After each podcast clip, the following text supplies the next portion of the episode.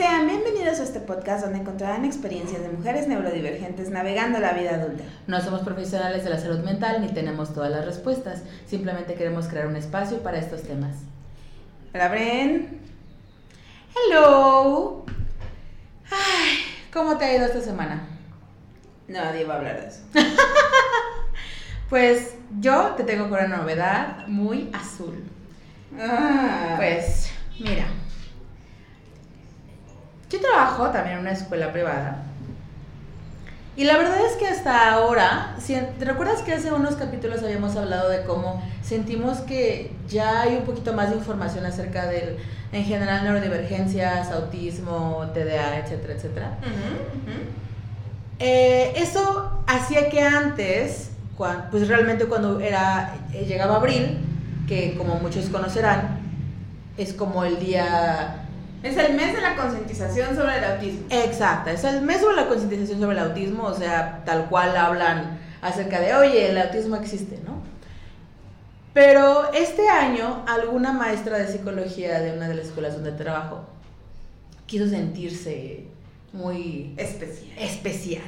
De y moda. entonces puso en la entrada de la escuela un gran rompecabezas de color azul, donde hablaba acerca de que los, el los autistas también son personas y que existen. Y entonces tomó fotos de varias personas y pusieron mensajes como con post-its que hablaban acerca de, sí, los autistas existen.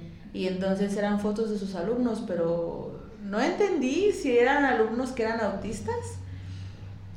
Y entonces yo llegué y vi ese mensaje y dije, qué incómodo, qué, qué, qué, qué- mal gusto sentí.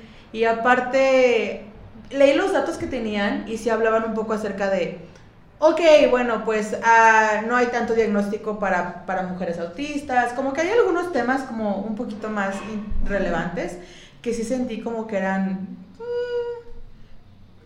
como importantes de, de- de mencionar, pero luego este, me fui, ¿no? Y dije, bueno, la verdad es que en esta escuela, pues ya nada más dije así como de, bueno, pues no es como que yo me ponga así como que a ponerme especial, ¿no? Y resulta que voy a mi salón y adivina quién es la maestra que está antes de mí.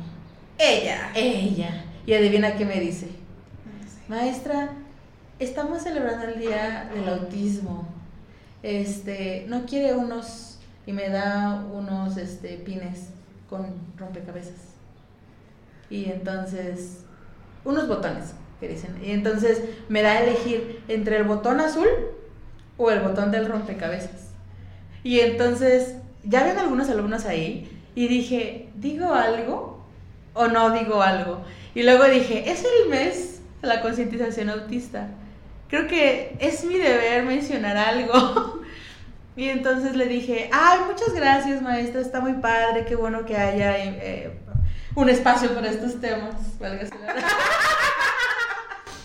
y le dije, nada más que cuidado, porque muchas comunidades autistas no se sienten cómodas eh, teniendo el color azul o el rompecabezas, porque muchas veces están relacionadas con este grupo de Autism Speaks, que justamente habla acerca de, de- de- del, del autismo como una enfermedad. Y según leí en sus carteles que pusieron abajo, pues la idea era estar en contra de esta misma idea, ¿no?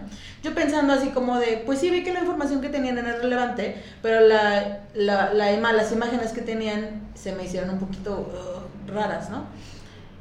Y me dice, es que yo soy psiquiatra y yo revisé eso en la OMS. Y en la OMS dice que eso está bien. Ah. Y se lo tomó súper, súper, súper como, como uno. Y yo solo traté de decir lo más amable posible. Así como de, este, solamente le comento. Y, y le dije incluso como que hay, hay otros símbolos. Le dije como es un símbolo de, de- de Infinito. y lo de arcoíris y el color rojo también incluso, se sienten más cómodos. Pero ella dijo que ella es psiquiatra psicóloga con especialidad en psiquiatría y que tenía, no sé por qué me empezó a decir su currículum. Y entonces yo le dije así como de, no era necesario decirme todo eso para decir, ah, ok. pudiste haber dicho que eras ignorante del tema y hubiera salido. Ajá. Por ejemplo, tengo muchos compañeros que son estudian o estudiaron psicología que justamente se quejan mucho de que no hay una especialidad en las neurodivergencias. Entonces yo dije, ah, pues estaría muy interesante saberlo, ¿no? Entonces está bien decir que no conoces acerca de un tema, está bien aceptar, ¿no? Entonces, muchas veces hemos hablado de que los profesionales de la salud mental no, no específicamente siempre van a ser expertos en todos los temas respecto a la salud mental y que sobre todo aquellos que vivimos con ciertas neurodivergencias, pues vamos a tener una, un punto de vista más allá, ¿no? Pero me sacó mucho de onda cómo reaccionó porque dije, ok, porque hasta me, me puse a pensar, o sea, fui grosera en la manera que se lo dije. O sea, me quedé así como de analizando mi interacción, así como de estuvo mal. Pero luego pensé y dije, pues solamente fuiste propositiva, le diste información, no fue como, a ver, su cartelito todo feo, está todo mal y No. vaya, métaselo. No. Y al contrario le dije, o sea, hay, hay información muy relevante, muy padre que tienen ahí, pero sí como que te aleja el color o te alejan los símbolos, sobre todo aquellas personas que son autistas y que, que, que, que están ahí. Y otra cosa es que en las fotografías sí reconocí a un chico que, que no era mi alumno, pero que sí he identificado como neurodivergente. Y se me hizo un poquito de mal gusto ponerlo. Entonces, obviamente no se lo mencioné, pero ya al hablar con ella y cómo reaccionó, dije, Uy. hay personas que quieren concientizar acerca de temas, pero no les importa realmente el tema. Es que es eso, o sea, es el greenwashing, el pinkwashing, el purple washing, que son todas estas ideas de las corporaciones de decir, ah, ¿cómo es el mes del Pride? Le vamos a poner un arcoíris aquí. No hacemos absolutamente nada por los jotos, pero le vamos a poner aquí una banderita para que nos compren. Exactamente. Y eso se da en muchas cosas, como les decía, el green. Y me verán a mí ver- ahí comprándolo. El greenwashing tiene que ver con el medio ambiente, el pink con la comunidad LGBTIQ, principalmente con los gays, y el purple washing, ahora que es una de las modas, es con las mujeres, porque Ujú. somos los más feministas esto. Ujú. Y creo que hay muchas cosas que desempacar aquí. Primero no me están viendo, pero toma una tarjetita, dale una tarjetita del podcast y dile que lo vaya a oír. Ay, no me dan ganas de decirle la verdad. No, pero vamos a vamos por partes, Ajá. ¿va? En primer lugar, muchas gracias, Brenda, porque eso es lo que realmente tienen que hacer los aliados. Cuando hablamos de aliados en cualquier comunidad, creo que está muy en, ay, es que sí soporto a los gays siempre y cuando no se besen enfrente de mí. Ajá. Pero no, creo que el trabajo de una persona aliada va mucho más allá de decir, respeto tu existencia y agradece que no estoy con los otros. Creo que el trabajo de un aliado debería de ser eso. Ver qué espacios y qué plataformas tiene para apoyar a la comunidad que en este caso es aliada de. Entonces, muchas gracias por ser una verdadera aliada de la comunidad autista y ayudar a explicar cosas que, por ejemplo, dijéramos yo no hubiera podido. Entonces, creo que en primer lugar señalar qué es realmente ser aliado y qué sería blue washing, por así decirlo. Mm. Creo que la idea esta de decir ahora está muy de moda eso de los loquitos con autismo Ujú. y de poner todo azul y decir es el mes del azul y los rompecabezas, está... Iba a decir que está bien, pero creo que ya superamos esa etapa de decir cualquier publicidad es publicidad y creo que estamos en una etapa que no me dejarán mentir las personas autistas que me están escuchando, que ya es de reclamar nuestros derechos. Porque me van a disculpar, chavos, por lo que voy a decir, pero ya estuvo suave. Creo que ya pasamos mucho eso de decir, sí, está bien que sepan del autismo. Porque sabes mal, o sea, la información que les está llegando no es correcta. La información que les está llegando es prejuiciosa. La información que les está llegando viene desde un espacio de personas que no son autistas y en muchos casos ni siquiera tienen contacto con personas autistas. Como estaba explicando ahorita Brenda, ok, felicidades, eres psicóloga y tienes una especialización en psiquiatría que de entrada me suena shady, pero ¿Verdad? sí, no entiendo. Aparte lo dijo así como de, es que yo psicóloga, yo psiquiatra, yo, y yo así como de, ok, pero estás especializada en neurodivergencias. O sea, incluso si me hubiera dicho, si me hubiera podido haber dicho, no tengo un hijo autista, yo diría, ah. ah. O sea, lo hubiera visto así como de, ah, con razón. Pero todo esto, o sea, creo que, pues no. Realmente estés en el campo en el que estés, el seguir con estos discursos, y es más peligroso justo en estos campos, porque son las personas que deberían de entender y saber qué es lo que está pasando.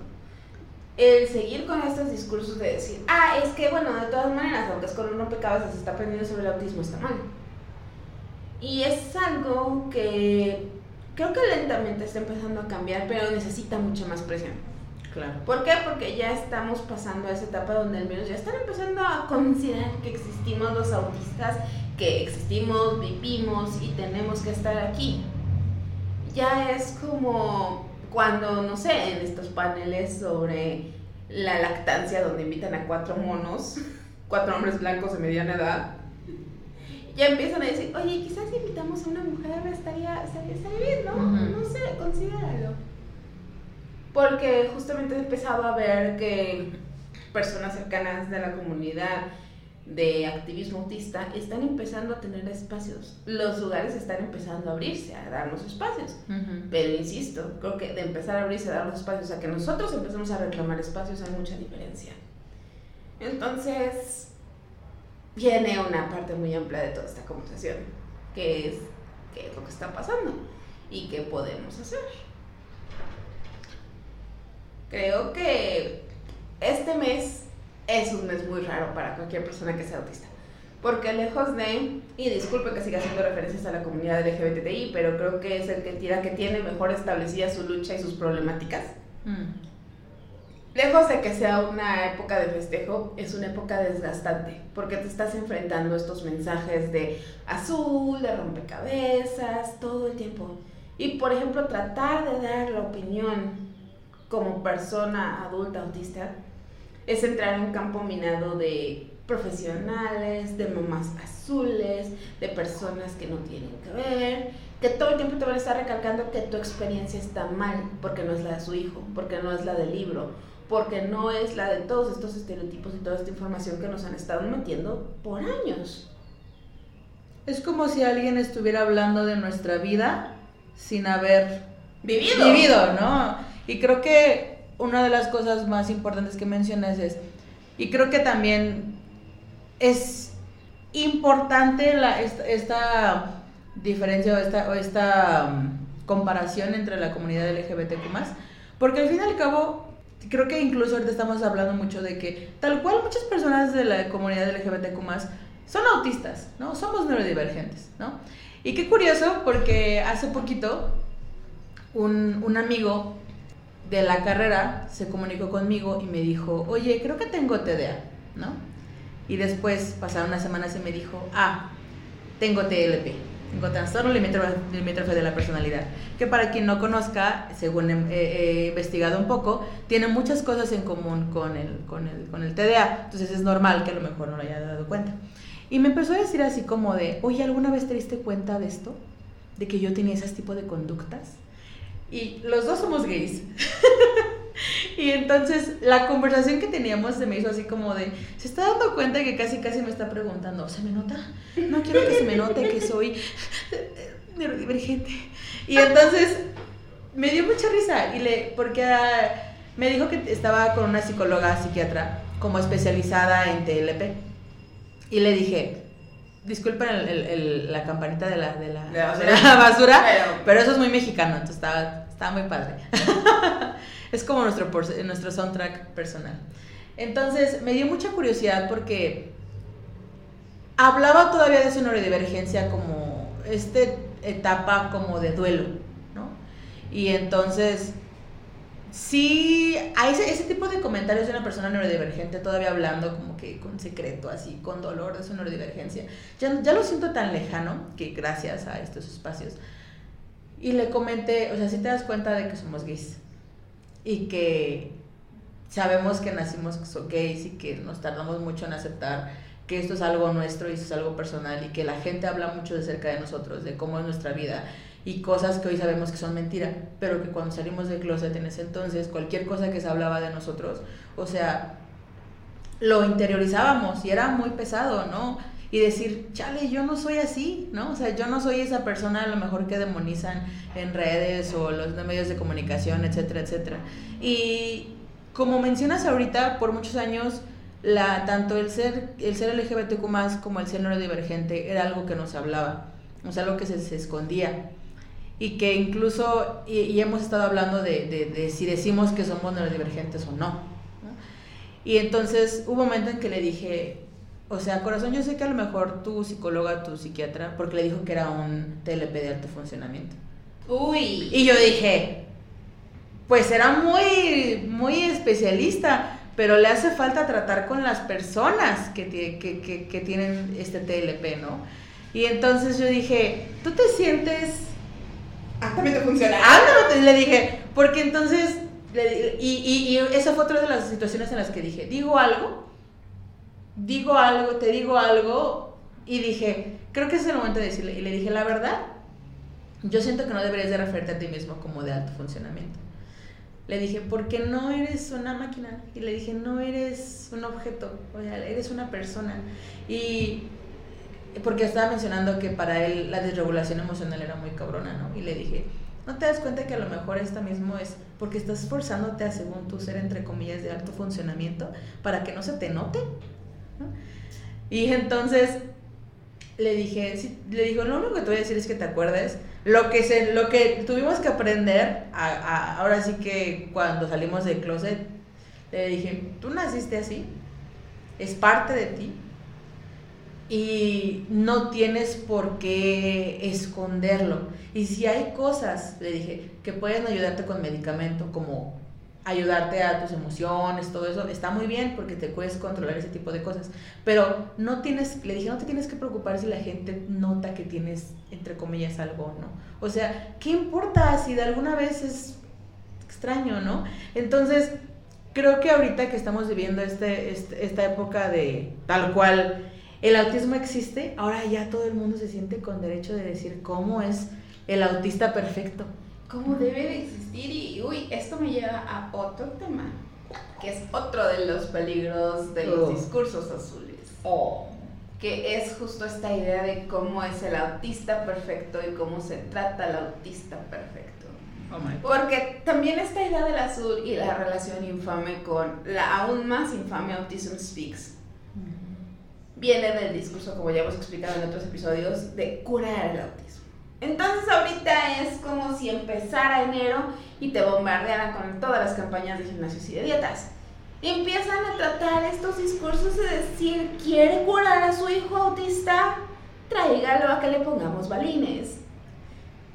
Y digo, confío mucho en la sabiduría china, la acupuntura funciona hasta cierto grado, me habrán escuchado decirlo, sí, tengo mis límites con la ciencia, pero de ahí a pensar que unos balines pueden curar el autismo, creo que sí es un salto de lógica muy salvaje. Y entonces empiezas a verte bombardeado por todas estas ideas y te llaman diciendo apoyamos al autismo, pero lo que están apoyando realmente es su propio discurso, sus propios intereses y sus propias intenciones de en muchos casos ofrecerte una terapia que va a ser dañina para tu hijo, porque muchas mamás caen en eso y regresando y repitiéndonos de nuevo un poquito a, ya va a ser un año, al episodio de mamás, muchas mamás realmente están desesperadas porque quieren una vida mejor para sus hijos, porque quieren que sus hijos estén bien.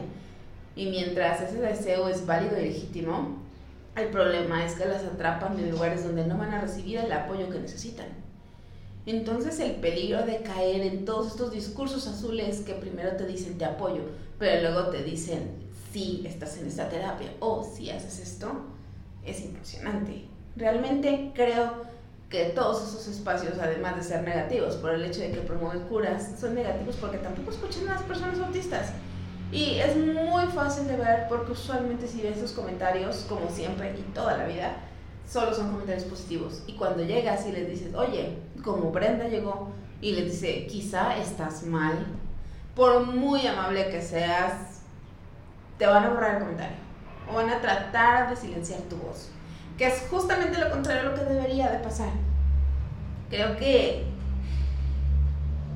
ya no estamos para hacer conciencia, ya estamos para demostrar que existimos y realmente para alzar la voz.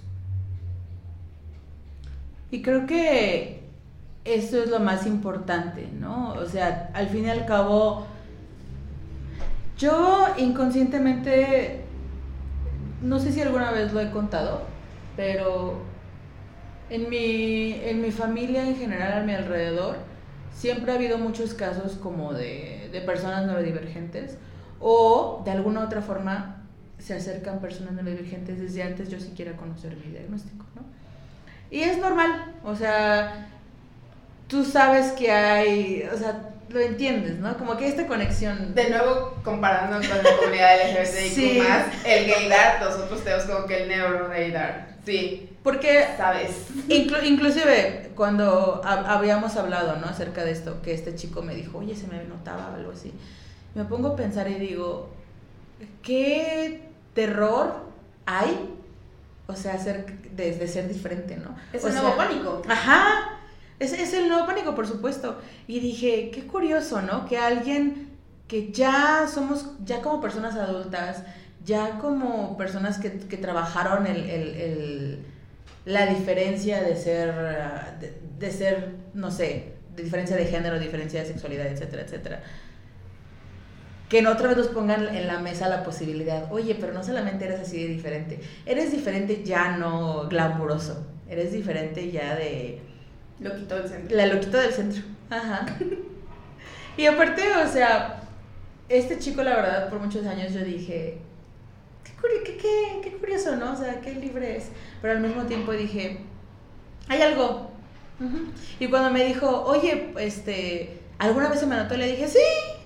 Le dije, pero no sientas que, que, que es malo? malo.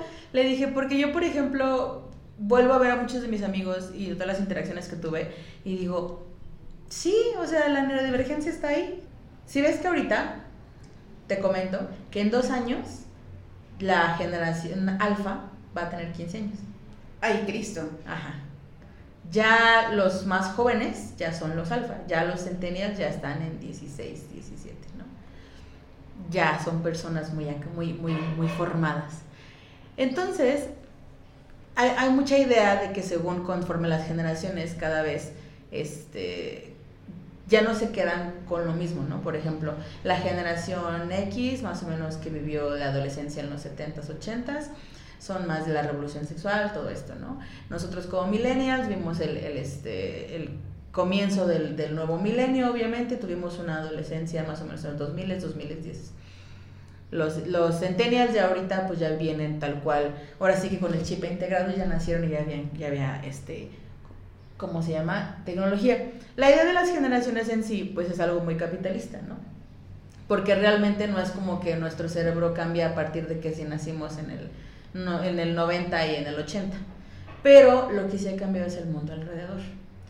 Y yo creo que más bien cuando hablamos de generaciones es no tanto hablar de las personas, sino del mundo en el que estamos. Entonces ahorita que decías acerca de, bueno, es que antes como autistas nada más decías, qué padre que mencionan siquiera que más o menos existimos, ¿no? Pero luego, uno, que a lo mejor no es de la generación más, más, este, más nueva, entre comillas, sí decimos así como de, oye, pero eso no está bien, o sea, eso ya no es suficiente. O sea, ya no es suficiente como que digas, ay, sí, va a haber una mujer representándonos, va a haber una persona LGBTQ más ahí en el, en el, en el fondo, en el fondo. ¿no? ¿no? Dice, no, o sea, ahora ya tiene que haber una una forma diferente, ¿no? Y yo creo que también hay muchas ideas de, ay, no, las caricaturas o ya todos quieren tener personajes autistas. Yo dije, pues es que siempre han estado ahí. Ahorita, por ejemplo, no sé si has visto que hay una nueva versión de la que te mandé, de este Monster High, ¿no? De las muñequitas que hicieron caricaturas. Y dije, qué curioso que antes o sea, nada más era así como de, el personaje más o menos se va a ver como que es autista. Pero ahorita la niña sí dice así como de, ay, es que soy autista. Y yo digo así como de, todavía se me hace muy revolucionario, ¿no? Así como de aceptar que existes en este mundo. Pero siempre se ha existido. Siempre ha existido. Lo único es que, de nuevo, por lógicas capitalistas, este es el espacio donde nosotros libros en la mesa. Niegan tu existencia porque de nuevo regresamos al paradigma de la funcionalidad. No funcionas, no existes. Bueno, el punto es que regresando a todo esto, lo que queremos decir es que vamos a dedicar este mes a hacer justo lo contrario y a darle voces a personas autistas. Claro. Entonces vamos a intentar tener invitadas, invitados, personas autistas que puedan tener un espacio en estos micrófonos para hacer justo lo contrario de la lógica capitalista, para hacer rojos y dorados, para tener infinitos, para tener todas estas celebraciones de nuestras expresiones y demostrar nuestra existencia. Y en ese momento supimos que éramos infinitos. Sí. Así que consideren esto el inicio de un mes para la celebración de las voces autistas, que habrá la celebración de las voces TDA en agosto. Oh. No, ya tenemos mucha voz, la verdad, hablamos mucho. bueno, veremos cómo celebrar para que no se sienta tan desequilibrado. Pero queremos decirles eso. Y también que al menos si solo nos escuchan el día de hoy, que ojalá no sea el caso, se remitan a grupos autistas que realmente sean conformados por personas autistas. De entrada les recomiendo, como siempre, Autistas de México y a nosotros en el espectro. Les vamos a dejar los links abajo y esperamos poder participar con estos increíbles grupos que realmente hacen algo. Y bueno, con esto abrimos abril. Y nada más nos queda decirles que yo soy Brenda, yo soy Mon y somos Good Girls. Y la portada de este episodio va a ser azul porque queremos que sea bait. Si llegaste hasta aquí, tú puedes. Ay, solamente no pongamos un rompecabezas, eso me daría mucho cringe. No voy a poner rompecabezas, voy a poner el moñito con el rompecabezas. Ay, no, no. ¡Ah! Nos van a funar. Bye. Bye.